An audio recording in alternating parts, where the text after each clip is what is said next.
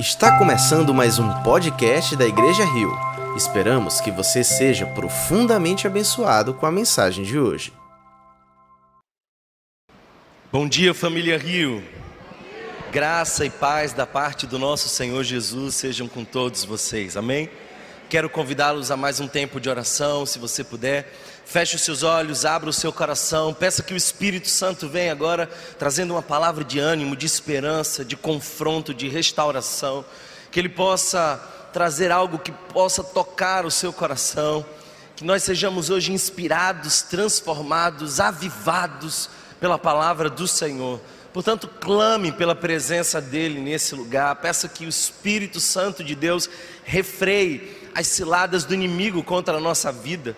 Repreenda agora toda distração e libere uma palavra de esperança a essa comunidade. Deus, nós estamos te pedindo que tu venha sobre nós de maneira sobrenatural. Queremos pedir, Senhor, que tu ponha em nosso coração uma mensagem poderosa, que se ache em nós endereço para a tua palavra que, como semente fértil, caindo em terreno fértil, possa florescer a cem por um. Que se ache em nós, Senhor, aquilo que será transformado. Eu oro, Pai, para que Tu perdoe aquilo que um dia fomos, corrija quem hoje somos e dirija, Senhor, aquilo que um dia seremos. Eu peço que Teu Espírito Santo fique à vontade em nosso meio, encha esse lugar com a Tua glória, enche esse lugar com a Tua glória, Senhor. E apesar de pequeno, de limitado, de falho, apesar, Senhor, de não merecer o privilégio de pregar a Tua palavra, como um vaso de barro disponível em Tuas mãos, eu me ponho, e se é da Tua vontade, pelas misericórdias que tu tens a cada um de nós, usa-me. É isso que eu te peço, em nome do Pai, do Filho e do Espírito Santo. Amém. Amém. Queridos irmãos, nós estamos numa série de mensagens, todos vocês já sabem, falando sobre repensar. É? E eu não sei quantas mensagens já foram, talvez mais de seis, sete mensagens mas hoje nós estamos caminhando finalmente para o final dessa série. Mas não sem antes tocar num tema tão relevante a muitos de nós. Eu tenho ah, ficado cada vez mais assustado com a quantidade de pessoas, até mesmo pessoas da igreja, que ainda não conhecem de fato a sua identidade. E sem dúvida alguma, o tema mais relevante da nossa geração é identidade. As pessoas estão buscando a sua identidade como o seu anseio mais profundo. E aliás, nós precisamos definir o que seria identidade. Identidade nada mais é do que um senso de si mesmo e um senso de valor. E infelizmente, queridos irmãos, a nossa geração nunca esteve tão distante de encontrar a identidade, embora nunca buscou tanto por ela. Sabe por quê? Porque toda cultura tem um jeito de modelar, de formar identidade. E nós passamos por um período muito difícil, onde quase de maneira invisível e bastante sorrateira, a nossa sociedade tem tentado modelar a nossa identidade. Temos algumas narrativas culturais que vão condicionando a cada um de nós. Elas chegam pelas canções, pelos programas de TV, pelos livros que lemos, elas estão em toda parte e estão nos convidando todo o tempo a uma desconstrução de quem nós somos e uma reformulação de uma identidade que na verdade é uma identidade vazia. A grande pergunta que todos nós fazemos e fizemos em cada século de vida humana é quem somos. E se você nunca perguntou isso, há algo de errado com você. Essa é uma das perguntas filosóficas mais centrais e com toda certeza é o questionamento mais importante que a humanidade faz: quem de fato somos? Sabe, queridos irmãos, essa é uma pergunta que tem gerado angústia na nossa geração pós-moderna que não consegue responder. Mas o fato é que nós já decoramos algumas frases, nos ensinaram a mencionar algumas dessas frases. Eu quero convidar você a pensar sobre isso. Uma dessas frases que nós dizemos com muita frequência: seja verdadeiro consigo mesmo. Seja verdadeiro com você mesmo. Uma outra frase é: descubra quem você é, ou descubra a si mesmo. E a gente, por vezes, tentando consolar alguém e aliviá-la da culpa, aí a gente diz assim: seja você mesma. O que, que isso quer dizer? Para quem não sabe quem é, dizer para essa pessoa: seja você mesma, é na verdade não algo que acalma, mas que angustia. E quem quem que já não ouviu essa expressão, eu sou assim? Nós queremos ser aceitos a partir de nós mesmos, nós não queremos transformação, nós casamos com as pessoas, mas nós não queremos que elas exijam de nós mudanças, porque nós amamos quem nem sequer sabemos que somos. Essa linguagem apela para algo interno. Todos nós estamos tentando, de algum modo, descobrir a identidade, e a nossa geração está dizendo que para descobrir quem somos, nós temos que olhar para o espelho. Para descobrir quem somos, nós temos que olhar para dentro de nós mesmos. Essa, esse é o pressuposto basilar da psicologia moderna, por exemplo. A psicologia moderna tem convidado as pessoas a descobrirem quem são olhando para si mesmos. E parece bonito esse discurso, mas não é tão eficiente assim. Eu tenho visto, inclusive, cristãos que estão tentando buscar a sua própria identidade olhando para si mesmos. Mas isso não é suficiente. A cultura tem tentado nos modelar. Qual que é o problema de nós tentarmos encontrar a nossa própria identidade olhando para nós mesmos? Que mal tem isso? Quais são as consequências? Por que isso não é eficiente? Afinal de contas, é isso que nos disseram. Olhe para si mesma e descubra quem você é. Olhe para o espelho e se perceba. Qual é o problema de nós tentarmos encontrar a nossa identidade olhando para nós mesmos? Seis razões. Pelo menos seis grandes problemas, ou seis razões pelas quais esse é um método que não funciona. Primeiro, porque nós temos uma identidade deslocada. O que seria isso? A nossa geração moderna desfez todo vínculo com a tradição. É como se nós estivéssemos tentando apagar aquilo que um dia fomos e o que recebemos. Então, tudo aquilo que nos ajudava a modelar as respostas de de onde eu vim foram apagadas. A nossa geração é uma geração sem história, é uma geração sem referência, é uma geração que não sabe de onde veio, e porque não sabe de onde veio, também não sabe para onde vai. Estamos como grande parte, perdidos e sem referência. Cazuza já cantava isso. Ideologia, eu quero uma para viver, porque parece que a nossa geração não tem referências. Ela apagou as conexões com a história. E tal qual uma pessoa que perde a memória, se nós perdemos a memória, não saberemos quem somos. É óbvio. Alguém chega para você e diz assim: Eu não sei quem eu sou. Você pode olhar para ela e constatar o óbvio. Deve ter batido com a cabeça. A amnésia afetou o seu campo de memória, porque a memória foi apagada, a sua história foi apagada e a sua identidade foi apagada. Ontem eu estava com alguns amigos e eles estavam perguntando para mim: Thomas, você acha que lá no céu tem memória? A gente vai ter memória lá no céu. Eu tenho profunda convicção que sim. Pelo simples fato de que a minha memória constitui a minha identidade. Então eu sou aquilo que eu experimentei e a minha memória. A minha memória é parte da minha identidade. O grande problema é que a nossa geração desfez as conexões com a memória. A gente não quer olhar para o passado, a gente não quer que alguém da geração anterior nos diga de onde viemos. E cabe agora para uma geração nova ter que seguir daqui sem saber de onde veio. Deletaram a história e isso nos traz diversos problemas, porque direção gera identidade e identidade gera direção. Se você não sabe de onde veio, não saberá quem é, se não sabe quem é, não saberá para onde vai. Primeiro problema é uma identidade deslocada. O segundo problema dessa coisa de tentar encontrar a si mesmo olhando para si. Eu preciso saber quem eu sou, então eu vou para o espelho. Não é bem assim. O segundo problema é que nós temos uma identidade incoerente. Não só deslocada, mas incoerente. Sabe por quê?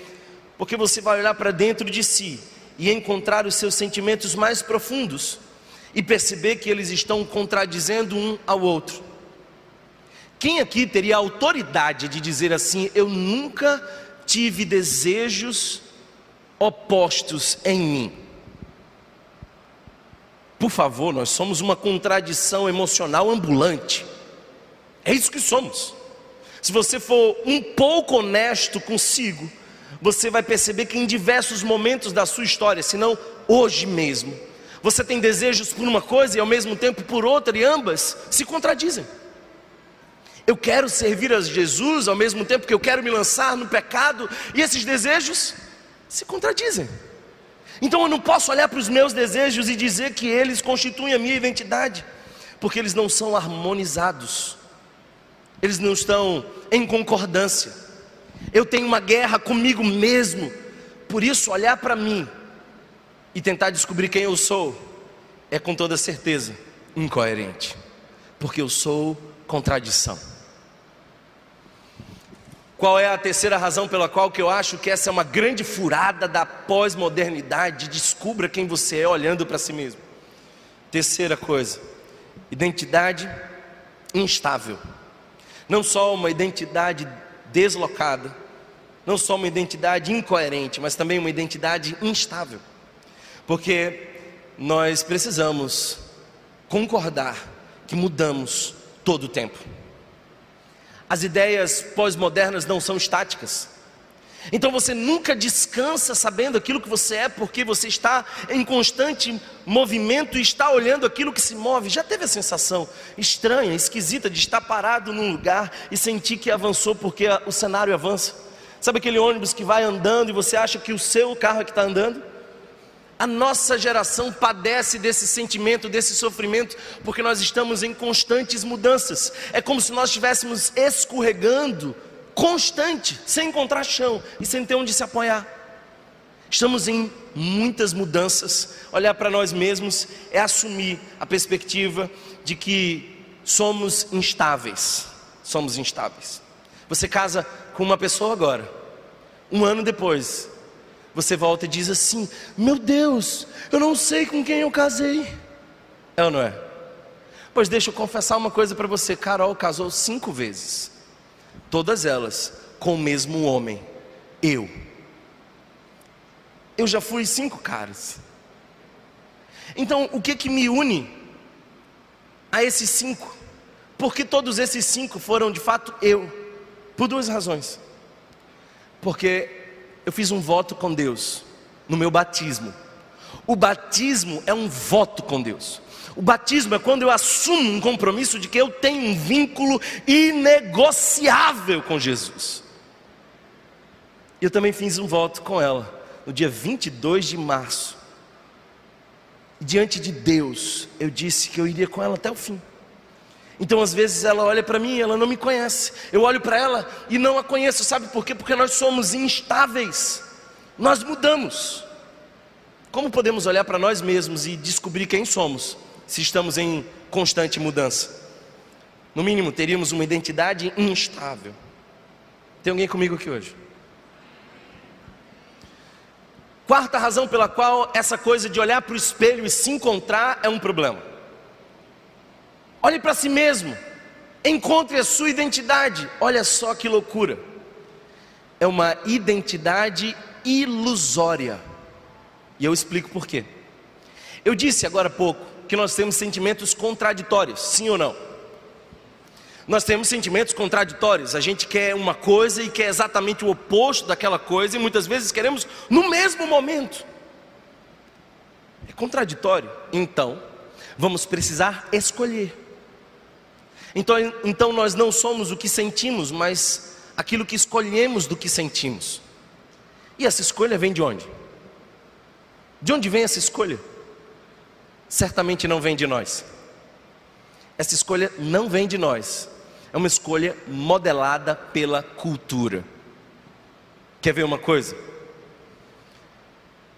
Dois homens, os mesmos sentimentos, numa distância cultural de pelo menos aí quase mil anos. Mil anos atrás, um guerreiro tem impulsos de agressividade e também tem impulsos homoafetivos. É um homem guerreiro que gosta de esmagar, de pisar, de violência, mas também gosta das pessoas do mesmo sexo, sente atração por homens. Bem, há mil anos atrás, ele iria soltar o seu impulso de agressividade e conter o seu desejo sexual. Por quê? Porque ele está inserido numa cultura onde o homem precisa ser valente, machão. Então, um homem esmagar uma pessoa e ser extremamente violento, agressivo, não é bem o problema. Mas um homem naquela cultura de pseudo-honra não poderia se deitar com outro homem. Pois bem, a escolha óbvia que ele faz é: eu vou libertar o meu impulso de agressividade, conter o meu desejo sexual. Agora, o mesmo homem, no século que estamos, no ano em que estamos, na cultura em que estamos, ele também tem impulsos de agressividade. Ele vai para o trânsito, a fúria o toma, a raiva o consome, ele tem impulsos de violência e ele também tem desejos homoafetivos. Ele acha que precisa ser quem ele é. Então o que, que ele faz?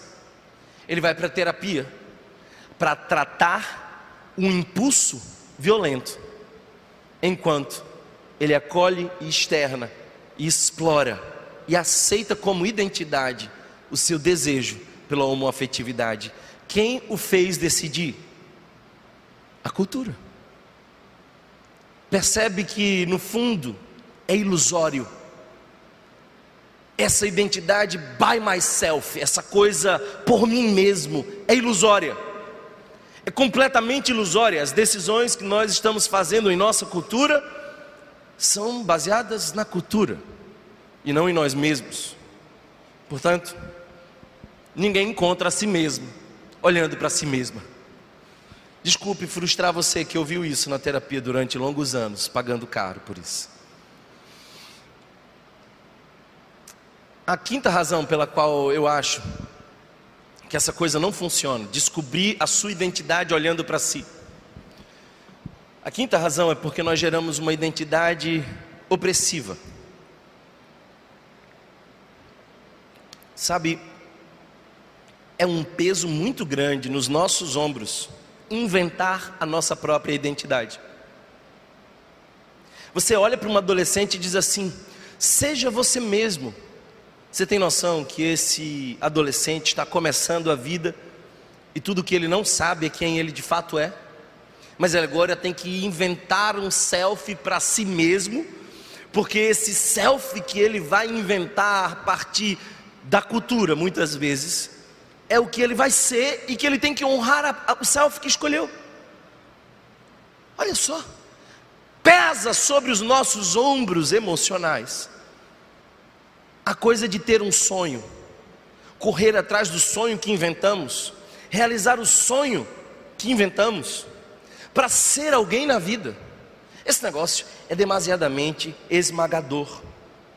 É tão esmagador que um filósofo ateu descreveu da seguinte forma: o que padecemos hoje é um, um status de ansiedade. É a ansiedade de muitas vezes ter que decidir coisas que nós não conseguimos, porque está tudo no nosso controle. A gente tem que decidir quem nós somos, e aí a gente vai decidir isso a partir de pelo menos três coisas. Tá? Três coisas nós usamos para decidir essa, fazer essa invenção, reduzir a pressão, essa ansiedade sobre nós mesmos. Fazemos isso de três formas. Primeiro, consumismo. Essa é uma mentalidade presente, não apenas do nosso século, mas na história da humanidade sempre teve essa coisa da posse.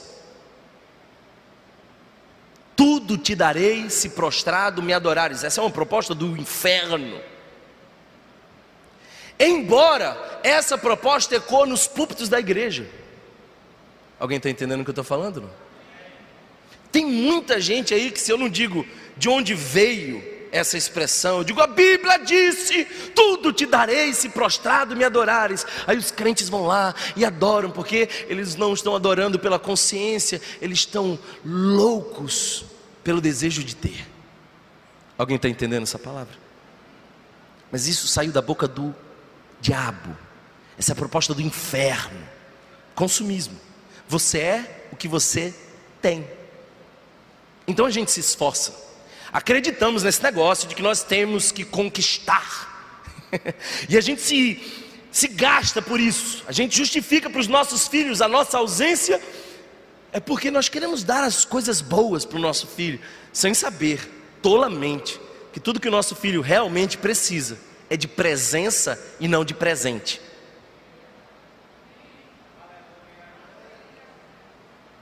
Consumismo modela identidade. Ironicamente, nós estamos caminhando não para uma individualidade, mas para uma homogeneidade. Eu vou explicar. É confuso, mas deixa eu explicar. Às vezes eu entro em algumas culturas e eu percebo que todo mundo está com o mesmo corte de cabelo. E todo mundo passa a ser bem semelhante. As individualidades estão se perdendo, a cultura está gerando indivíduos em massa. A gente está sendo fabricado pelo consumismo, está todo mundo usando a mesma marca, querendo ter o mesmo celular fazer a mesma viagem. Fala Deus. Amém, igreja. Consumismo. Somos o que temos. Mais que isso, o desejo. Somos o nosso desejo. Quantos de nós aqui não pensamos isso? O indivíduo, ainda confuso na sua orientação sexual, começa a dizer: Eu sou aquilo que eu sinto. E ele se rende. Olha só como o desejo está modelando a identidade dele. O desejo é capaz de modelar a identidade na nossa geração. Na geração anterior, nos nossos bisavós, nas gerações mais tradicionais, o indivíduo modela o desejo. Hoje, o desejo modela o indivíduo. Alguém está entendendo? Temos um problema. E ninguém percebeu isso. Ninguém notou isso. Redes sociais redes sociais. Eu sou o que as pessoas dizem ao meu respeito. Pula do pináculo do templo, porque esse é o lugar mais alto. E quando você estiver prestes a cair, os anjos virão.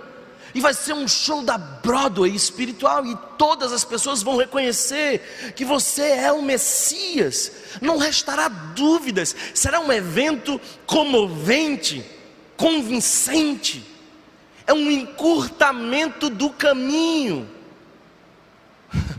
Jesus não caiu nessa, mas nós caímos. Aí a gente fica com essa coisa ridícula. O meu melhor ângulo. Amém, mulheres? Quem tem o melhor ângulo do qual se arrepender, fale agora ou se cale para sempre. a gente fica mostrando o que a gente quer para encantar quem a gente não gosta.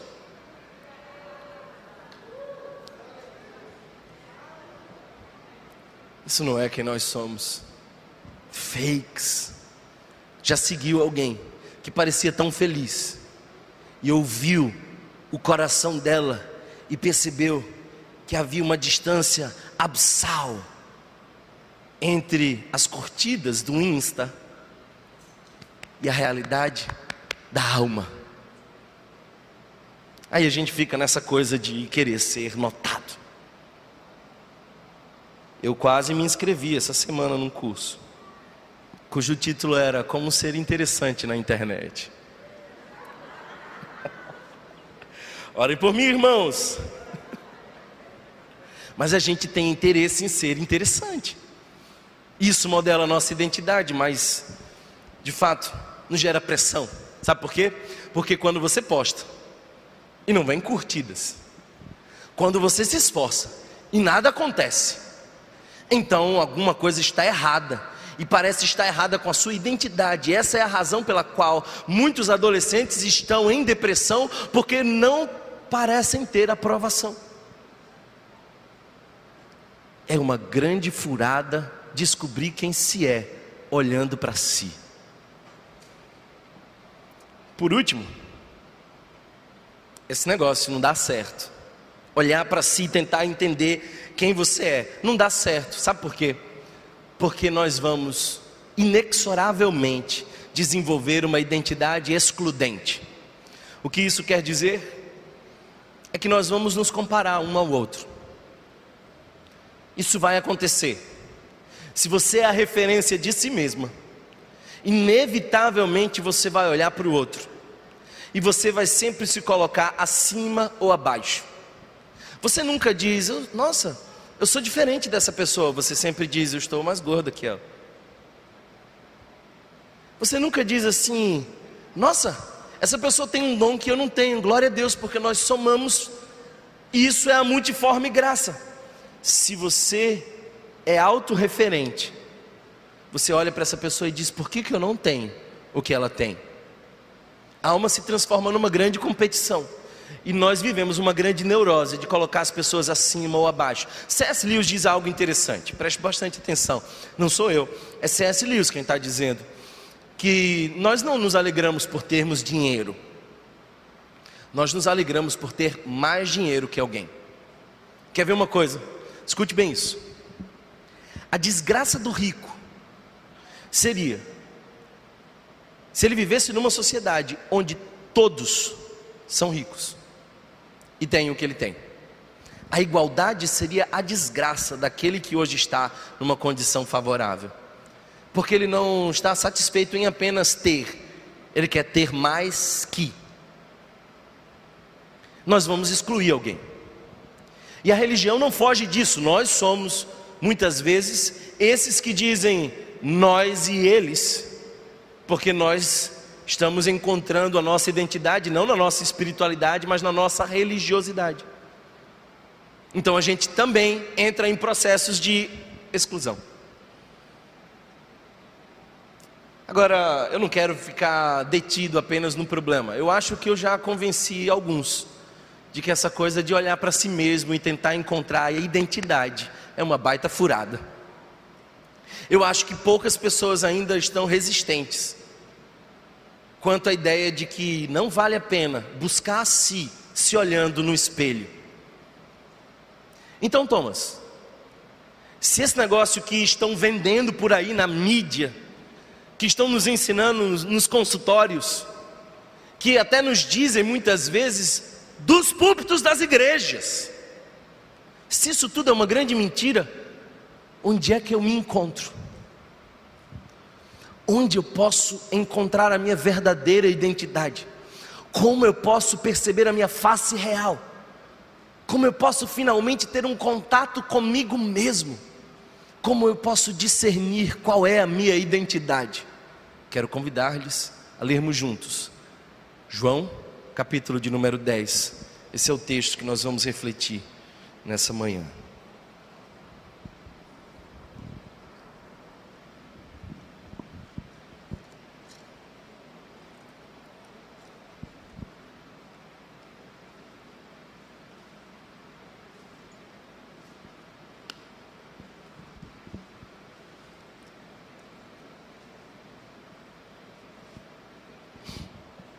Texto nos diz assim: Eu lhes asseguro que aquele que não entra no aprisco das ovelhas pela porta, mas sobe por outro lugar, é ladrão e assaltante. Aquele que entra pela porta é o pastor das ovelhas.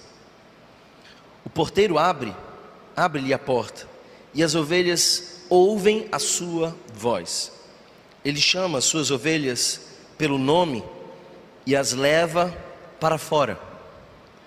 Depois de conduzir para fora todas as suas ovelhas, vai adiante delas. E estas o seguem, porque conhecem a sua voz. Mas nunca seguirão um estranho, na verdade, fugirão dele, porque não reconhecem a voz de estranhos. Jesus usou essa comparação, mas eles não compreenderam o que lhes estava falando. Então Jesus afirmou de novo: Digo-lhes a verdade, eu sou a porta das ovelhas.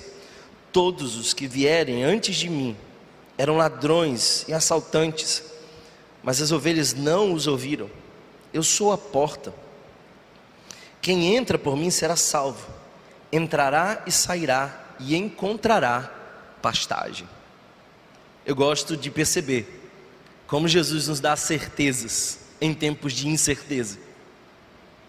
O filósofo disse que nós, na nossa geração, padecemos de ansiedade porque nós temos a obrigação de, de inventar quem nós somos. Mas Jesus diz: Eu sou a porta, quem entra por mim será salvo, entrará e sairá. Sabe o que é isso? Liberdade. Entrará e sairá. Liberdade. É o desejo do mundo. Não satisfeito nunca, porque não será distante de Jesus. Entrará e sairá. Liberdade. E encontrará pastagem, satisfação. Quantos dos nossos jovens estão se drogando loucamente, enquanto outros trabalham loucamente, enquanto outros se deitam com vários homens loucamente? Tudo numa só necessidade, satisfação. O grande dilema é de que eles sempre precisam de mais e mais e mais e mais, sabe por quê? Porque não encontram satisfação. Onde encontrar satisfação? Ah, pergunta as ovelhas do pastor. Porque essas entram e saem, são livres. E elas encontram pastagem. Não morrem de fome. Estão muito bem alimentadas e conduzidas pelo bom pastor. O ladrão vem apenas para roubar, matar e destruir. Eu vim para que tenham vida e a tenham plenamente. Eu sou o bom pastor. O bom pastor dá a sua vida pelas ovelhas. O assalariado não é o, não é o pastor a quem as ovelhas pertencem. Outra questão: pertencimento. Essa é uma necessidade ontológica. Todos nós temos essa coisa de pertencimento. Muito provavelmente você saiu de alguma igreja uma, uma vez na vida porque você tem necessidade de pertencimento. E se você já foi adolescente, eu não preciso explicar o óbvio para você. Tudo que um adolescente quer é se sentir pertencente. E se você acha que é só na adolescência, está enganado. Eu já vi uma criança desesperada depois de ter sido entregada, devolvida por quem a adotou. Agarrar o terapeuta e sacudi-lo, dizendo: Eu pertenço a quem? É terrível a sensação de não se sentir partícipe de nada, não ter a sensação de que tem a quem pertencer. Todos nós precisamos dessa demanda de pertencimento. Não é o assalariado a quem as ovelhas pertencem, elas pertencem ao pastor. Se você é ovelha de Jesus, você tem dono. E essa coisa de dono é uma coisa que assusta a nossa sociedade contemporânea. Você quer ver gerar um, um frio na espinha da cultura moderna? Alguém te chama para alguma coisa, você fala assim: ah, Eu vou conversar com o meu dono. Se ele deixar, eu vou. a nossa idolatria moderna é por autonomia. Nós queremos autonomia, queremos ser donas do nosso próprio nariz. Eu não quero o marido mandando em mim, eu não quero a igreja mandando em mim. E essa fé que parece mandar em mim, só que enquanto você não estabelece um vínculo de pertencimento, você se sente abandonado na existência. E é esse desamparo que assusta a nossa cultura moderna, porque nós não queremos pertencer a ninguém, mas ao mesmo tempo, queremos ter um lugar que a gente possa chamar de meu. nós pertencemos ao bom pastor. Assim, quando vê que o lobo vem, os assalariados abandonam as ovelhas e fogem. Então o lobo ataca o rebanho e o dispersa. Quem daqui já não sentiu a terrível angústia de ter que se proteger? O pânico é isso. É a sensação de vulnerabilidade total. É a sensação de que você não pode fazer absolutamente nada para proteger a si mesma. E uma sensação forte, convincente, embora não racional, de que você está completamente vulnerável. Se você tem um ladrão cuidando de si como ovelha, você está vulnerável. Mas se você tem um bom pastor, você não está vulnerável. Sabe por quê? Porque o bom pastor dá vida por suas ovelhas. Os assalariados, ele foge porque é assalariado e não se importa com as ovelhas. Mas no verso 14 a gente vê o seguinte: Eu sou o bom pastor, conheço as minhas ovelhas e elas me conhecem, assim como o Pai me conhece e eu conheço o Pai, e dou a minha vida pelas ovelhas.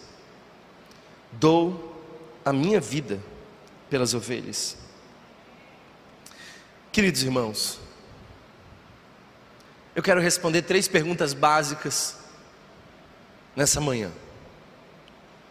A primeira delas é: que tipo de identidade nós precisamos? Que identidade é essa que realmente nos faria bem. A segunda é como nós podemos, ou quem pode nos dar identidade. Quem pode nos dar?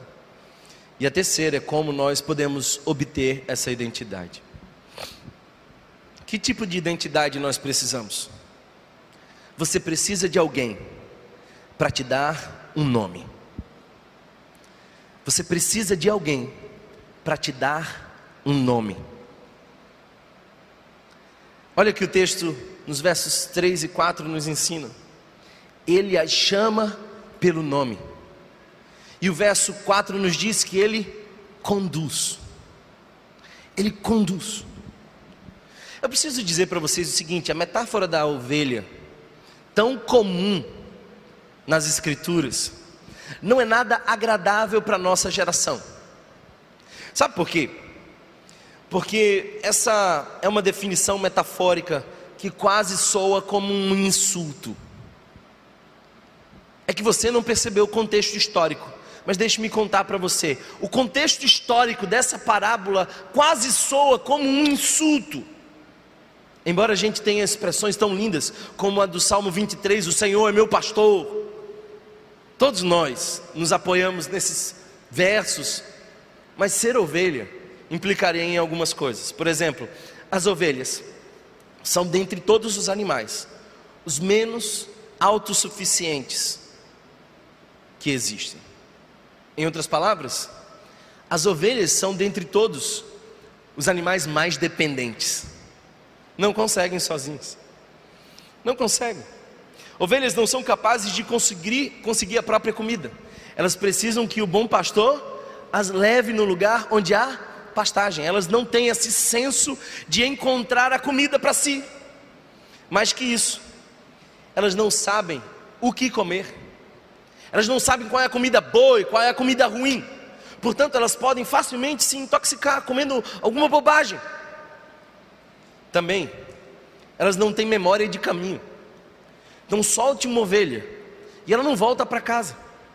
Diferente do gato. Gato é diferente. Você tem um gato e você quer se livrar do gato, não faça isso, tá? Não é uma sugestão. Mas você quer se livrar do gato e você bota o gato na esquina, quando você chega em casa, o gato já está lá. Aí você dá duas, três voltas, e aí bota o gato em algum lugar e se perde no caminho. Bem, é fácil se encontrar. Liga para casa e pergunta ao gato. Ele vai dizer como é que volta, porque gato sempre volta. Se defendem, ovelhas não. Ovelhas precisam ser conduzidas. Por isso Jesus está dizendo: Eu conduzo as minhas ovelhas. Eu não preciso encontrar o caminho, eu só preciso encontrar o pastor. Talvez por isso Martim Lutero disse o seguinte: Eu não sei por quais caminhos Deus irá me guiar, mas eu conheço muito bem o meu guia. Sabe, queridos irmãos, a ideia de que você recebe de alguém um nome e que não acha a sua própria identidade, para a nossa geração é pavorosa, mas para nós nos dá segurança. É uma ideia opressora que alguém venha e te dê um nome. Por isso, hoje as pessoas mudam de nome. Mas para nós é segurança. Sabe por quê? Porque você não pode carregar a si mesmo. A ovelha é carregada mas você não pode carregar a si mesmo. Você não pode abençoar a si mesmo. Você não pode abençoar a si mesmo. Você precisa de alguém que faça isso. Você precisa de alguém de fora que diga isso a você. Eu estava pensando, sentado ali conversando com os meus irmãos de ministério. Eu estava perguntando para eles: vocês lembram de alguma passagem onde Jesus pergunta o nome de alguém. Lembra?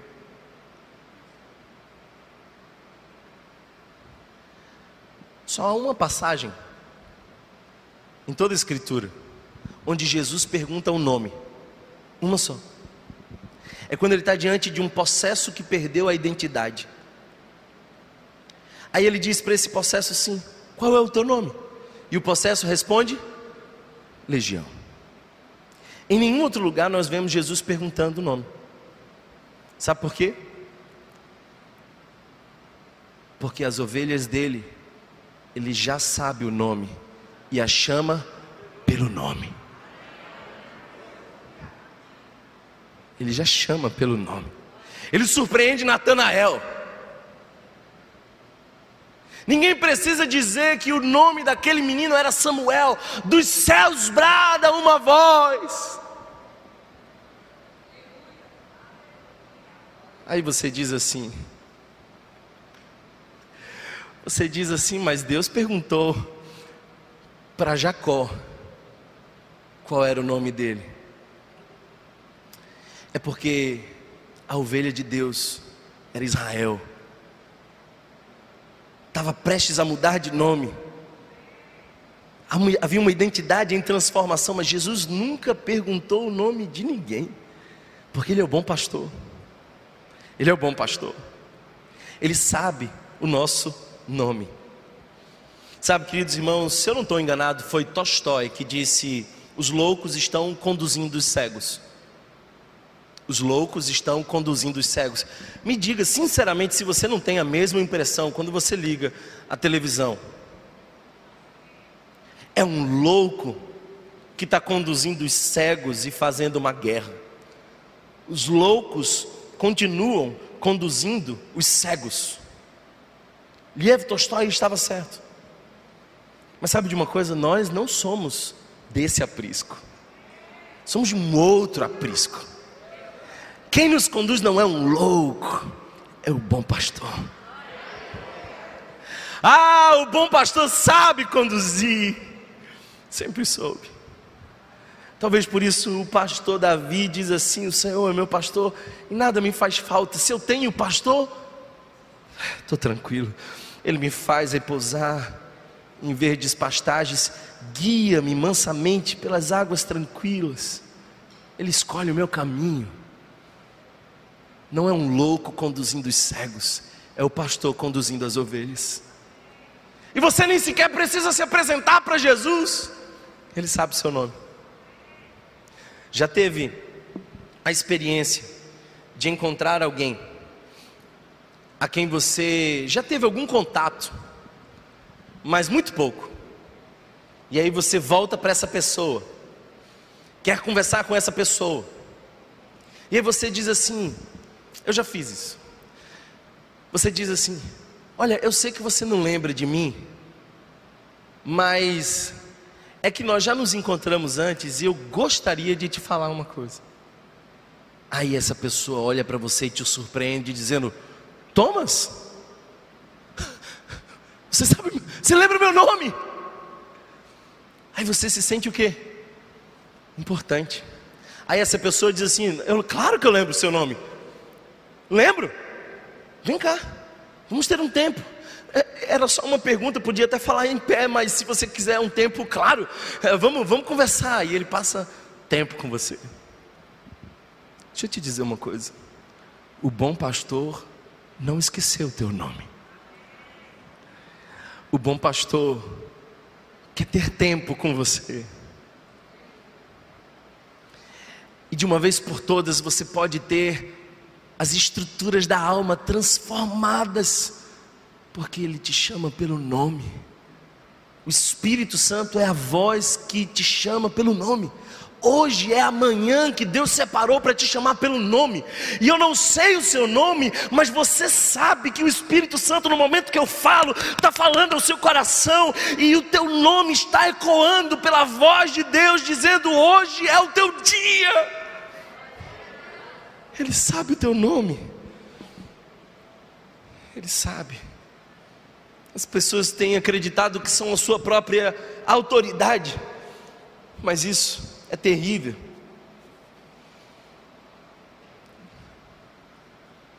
Mark Lilla, um filósofo, também da área política, de esquerda, com o qual eu não concordo numa boa parte das coisas, disse uma coisa que me passou bastante confiança.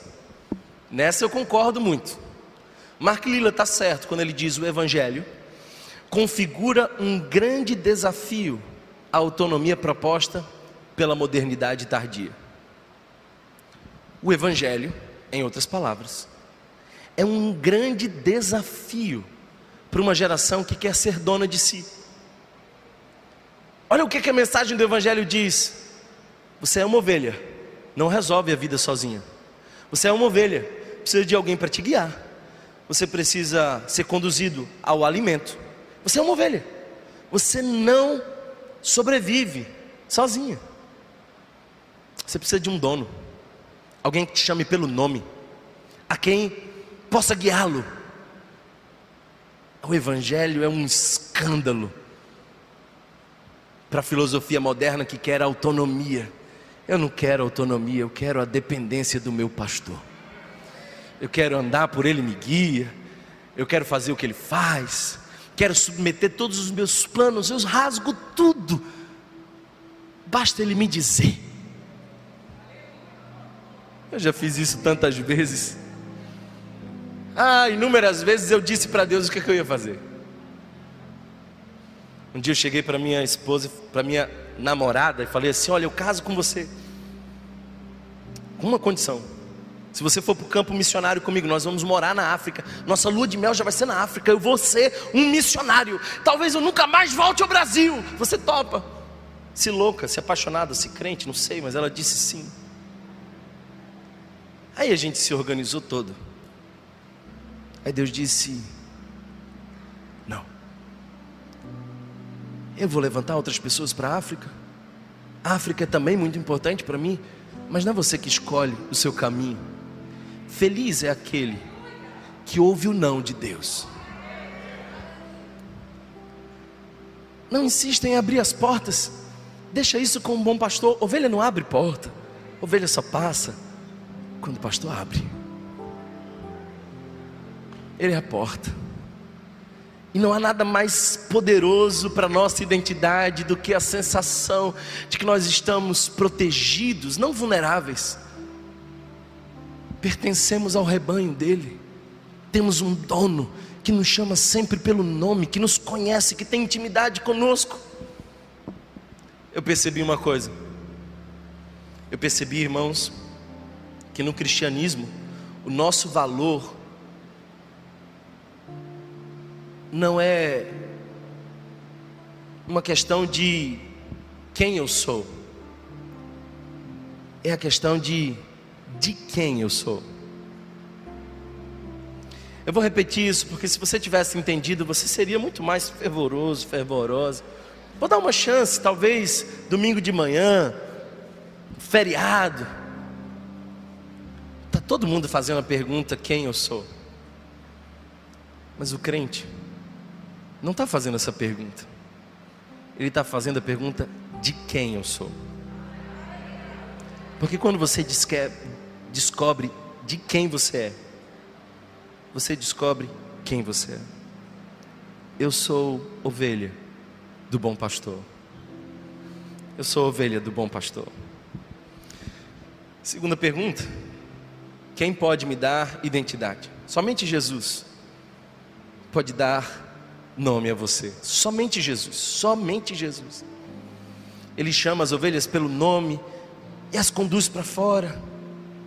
Ele diz: Eu conheço as minhas ovelhas e elas me seguem. Não é baseado na sua performance, não. Por isso é estável. É muito estável. Eu não sei se vocês são como como eu e como a maioria dos mortais, instável. A gente faz um plano hoje, desfaz amanhã, refaz depois de amanhã. E segue nessa utopia de ser por nós mesmos alguém diferente de quem somos. Tudo bem. Mas deixe-me dizer uma coisa para você, meu querido irmão, minha querida irmã. Não é baseado na sua performance, no seu esforço. Porque se você aliasse a sua identidade, a sua estabilidade, você seria hoje, não seria amanhã. Eu sou a minha performance, então no dia que eu produzo bem, ótimo. Mas naquele dia, naquele dia que você não quer levantar da cama, que a tua alma parece não encontrar razões para viver. Parece que você guarda dentro do seu coração um funeral a tua alma num silêncio sepulcral, as tuas forças foram embora. Se você acreditou que você é o que produz, esse vai ser um terrível dia. No dia da sua aposentadoria, no dia da sua demissão, no dia que você descobre que não é tão bom assim e que pode ser substituído por alguém que vai ganhar metade do preço e trabalhar o dobro do trabalho. Aí nesse dia você você escorre. Mas se você descobre que você é não a sua performance, mas quem ele diz que você é. No dia, no dia do teu dia mal, você ainda continua sendo filho de Deus. Escorregou, caiu no pecado, se sente um fracassado, um nada Aí você ouve a voz dizendo: Thomas, que foi, Senhor? Eu vi, mas você continua sendo a minha ovelha. E eu não abandono as minhas ovelhas, nenhuma delas se perderá, nenhuma das minhas ovelhas serão arrebatadas das minhas mãos, e você é uma dessas. Eu vou te tirar da lama, eu vou tirar você desse lugar, mas eu vim buscar você hoje, porque embora você não saiba muito bem quem você é, eu sei quem você é. Você é minha ovelha e eu sou o teu bom pastor.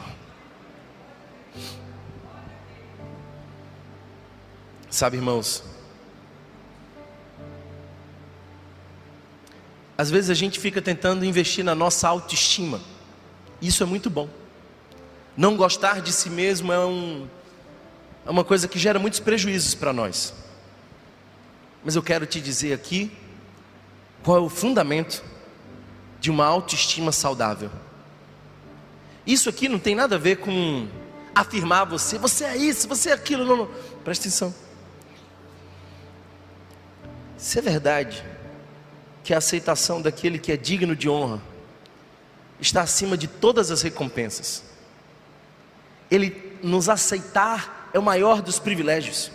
Então, apenas se você tiver a estima de alguém que você estima, você terá autoestima. Vou repetir.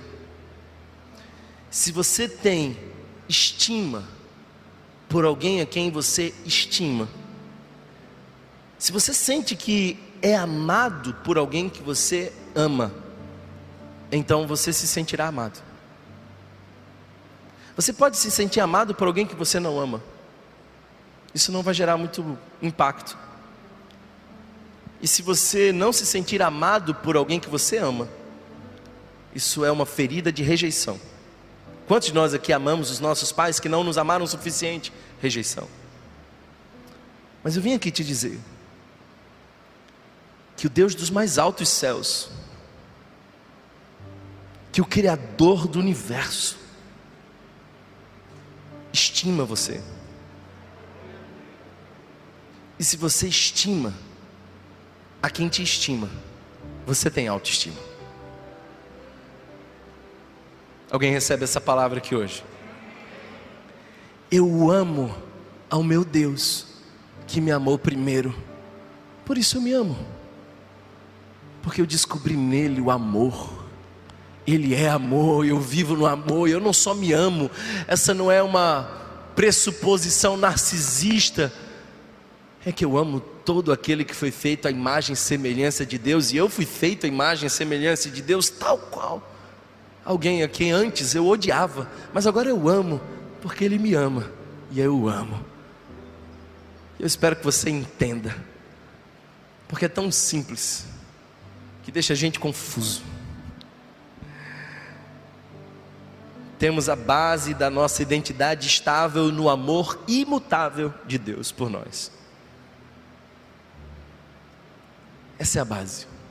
Sabe por que você pode ter uma identidade? O Evangelho de João é muito poderoso, porque João escreve de maneira intencional. Atenção, não leia João de maneira cronológica, leia João de maneira intencional.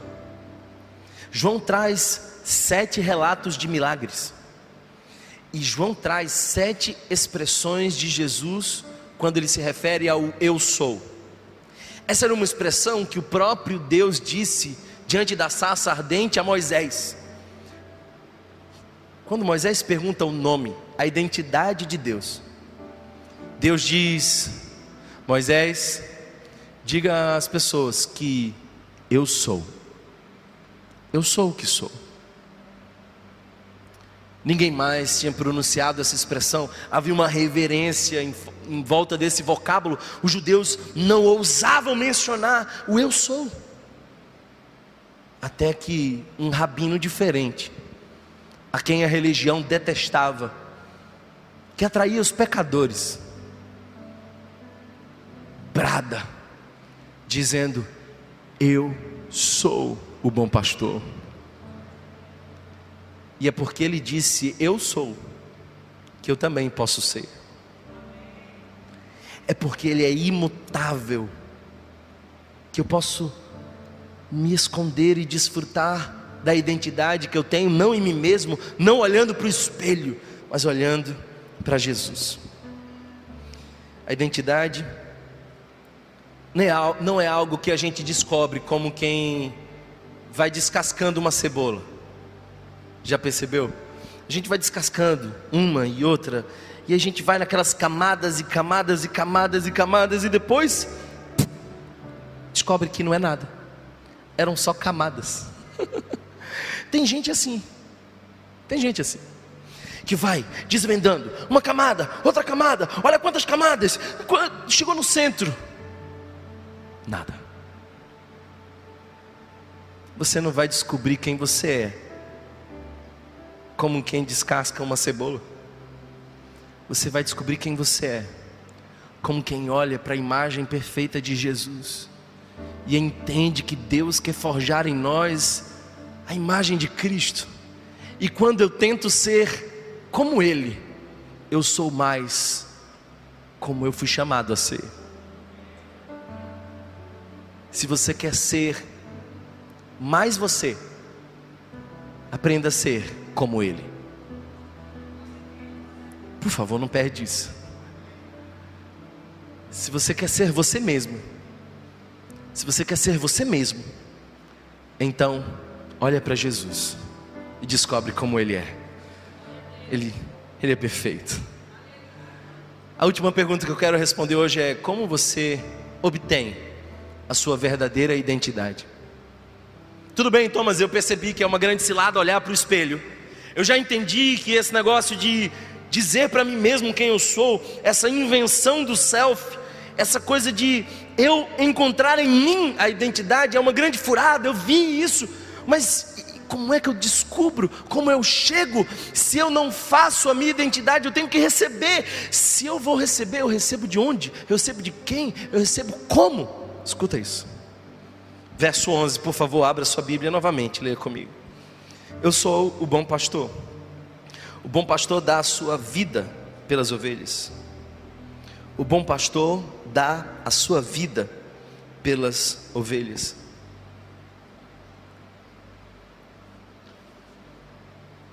Ele não chegou de qualquer jeito, te dando um nome.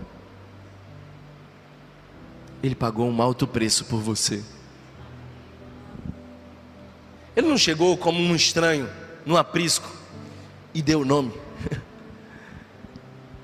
Ele comprou você com o sangue precioso do Calvário. Deixa-me explicar algo interessante. Aprisco era um lugar onde as ovelhas eram reunidas, mas o que você não sabe é de que podia se reunir vários rebanhos de vários pastores num só lugar, num só aprisco. Por exemplo, imagina que você tem 100 ovelhas e você precisa guardá-las no turno da noite, porque lembra, elas são vulneráveis. Você não precisa de um aprisco só para elas, porque o pastor conhece as suas ovelhas e as suas ovelhas conhecem o pastor. Então você pode misturar as ovelhas. E vários rebanhos se juntavam no mesmo aprisco. E quando chegava o momento certo, momento onde os pastores iam, cada um com as suas ovelhas, o pastor se colocava diante daquele rebanho misturado e falava. E quando ele falava e abria a porta, somente as suas ovelhas saíam. As ovelhas dos outros pastores não atendiam. Só a voz daqueles a quem elas pertenciam.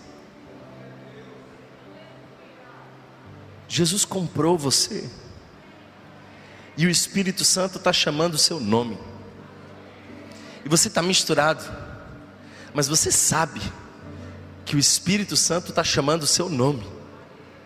A porta abriu. E eu quero convidar você a desfrutar do privilégio de ser uma ovelha do bom pastor Jesus.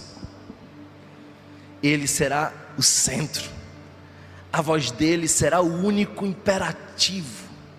E ainda que a nossa cultura nos diga o contrário, nós estamos firmes na voz dele. O mundo está sendo conduzido por homens loucos que guiam os cegos mas as ovelhas estão sendo conduzidas pelo seu bom pastor. Thomas, mas se eu for uma dessas ovelhas do bom pastor, se eu for mesmo uma dessas pessoas a quem ele está chamando pelo nome está, quem eu serei? Nós seremos adotados por Deus. Filipenses nos diz que nós seremos cidadãos dos céus.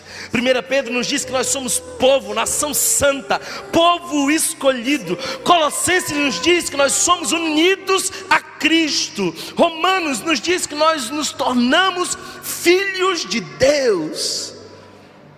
João nos diz que nós reconhecemos o verdadeiro Deus. Romanos nos diz que nós temos a paz com Deus e ainda também nos diz que nós fomos reconciliados com Deus. Nada disso muda, é definitivo, não pela ovelha, mas pelo pastor que o garante. Nós somos feitos filhos de Deus, isso nos diz Romanos. Nós nos tornamos co-herdeiros com Cristo. Nós somos propriedades de Cristo, diz Paulo quando escreve a carta aos primeiros Coríntios. quando escreve a carta de 2 Coríntios, ele diz que nós somos transformados na semelhança de Deus, na, de glória em glória, até que o Senhor venha. Na mesma carta, ele diz que nós somos uma nova criação em Cristo Jesus, tudo se faz novo. Efésios diz que nós somos aceitos e amados. No capítulo 1 vemos isso, mas no capítulo 2 nós vemos que nós estamos vivos com Cristo. Antes estávamos mortos em nossos delitos e pecados, mas Ele nos deu vida. E um morto não faz nada por si. Um morto não tem o poder em si mesmo de ressuscitar. Quem o ressuscita não é quem morreu, mas é aquele que é o Pai de toda a graça. Efésios, ainda no mesmo capítulo, diz que nós somos membros da família de Deus. Efésios, no capítulo 3, diz que nós podemos nos aproximar de Deus com liberdade e confiança. Ele é o Criador dos céus e da terra, mas nos chama pelo nome, e nós podemos entrar na Sua sala dizendo: Pai! Que privilégio! Filipenses diz que aquele que começou a boa obra em nós vai completar, e Ele quem garante isso, é Ele quem faz a boa obra, não é a ovelha, é o pastor. Fomos qualificados para compartilhar da sua herança, isso está garantido aos Colossenses e a nós também. Nós pertencemos a Deus, Pedro nos diz isso. Somos participantes da natureza divina. Todas essas coisas que eu acabo de dizer para você, não é a ovelha quem proporciona, é o pastor.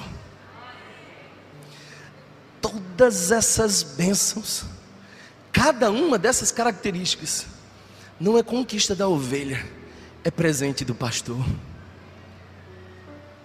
Tudo que você precisa é atender a voz do pastor que chama pelo nome.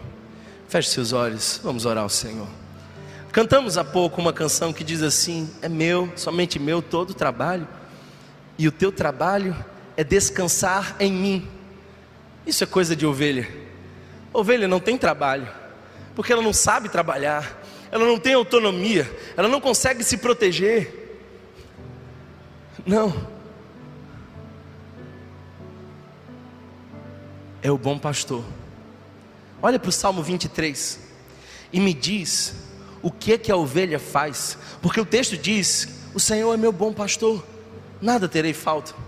Ele me faz deitar em verdes pastagens, Ele me guia mansamente pelas águas tranquilas. Ele refrigera minha alma, ainda que eu ande pelo vale da sombra da morte, não temerei mal algum, por quê? Porque tu estás comigo, a tua vara, o teu cajado me consola.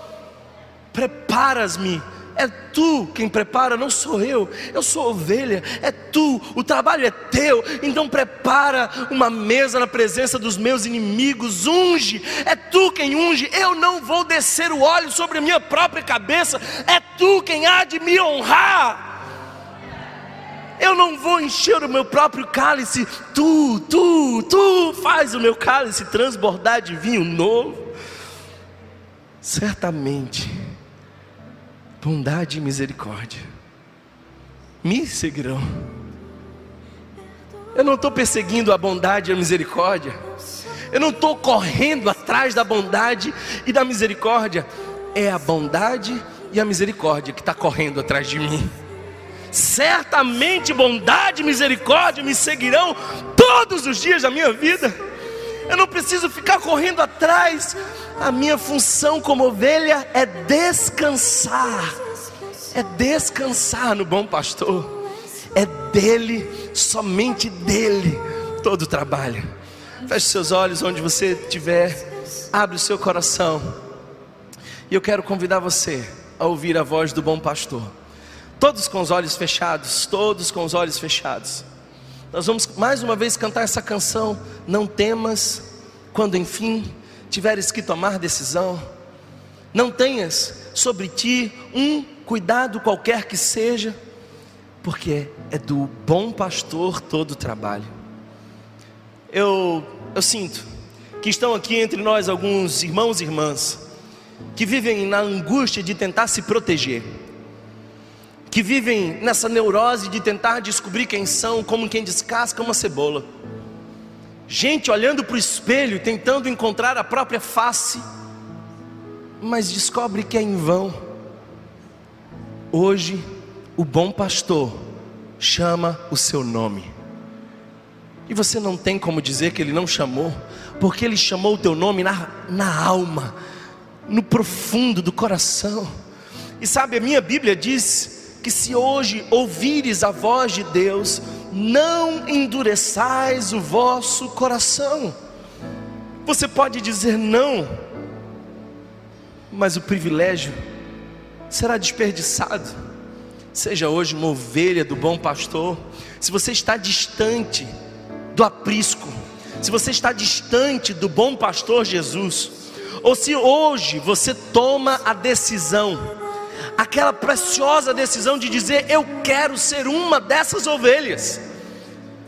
Se você hoje quer entregar a sua vida ao Senhor Jesus, se você quer confessá-lo como Senhor e Salvador da sua vida, você diz hoje: Eu quero ser parte desse rebanho, eu quero descansar, porque Ele cuida de mim.